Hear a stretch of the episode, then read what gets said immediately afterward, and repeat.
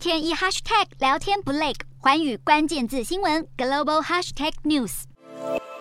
乌俄战争爆发至今，欧洲各国除了制裁俄罗斯，也不断呼吁中国对俄罗斯施压停战。不过，身为俄罗斯的长期盟友，中国选择什么也不做，导致欧中关系降到冰点。继四月失败的会议之后，欧盟与中国将在十九号再度举办贸易对话。这场线上会议将由立陶宛出身的欧盟贸易执委杜姆布罗夫斯基斯与中国国务院副总理刘鹤共同主持。根据一位不具名的欧盟执行委员表示，会中将讨论食物安全、能源价格、供应链、金融服务与双边贸易投资等议题。不过，有学者指出，中国还在适应与欧洲关系的新低点，双赢时光早已不复存在，因此不认为这次对话会有任何新突破。不过，中国显然积极修复与欧洲之间的破裂关系。根据南华早报报道，中国向法国、德国、意大利及西班牙领袖发出邀请，在十一月在北京会见中国国家主席习近平。另外，美国 CNN 指出，习近平二零一四年首次对欧洲四国进行国事访问，当时欧洲议会议长表示，中国新领导人重视加强欧洲伙伴关系，没想到八年后的今天，当时的乐观情绪已经破灭，让中国联欧抗美的想法还没开始就已经结束。再加上中国最近对如何因应乌俄战争所进行的算计，最终可能会让他在与欧洲关系上付出最大的代价。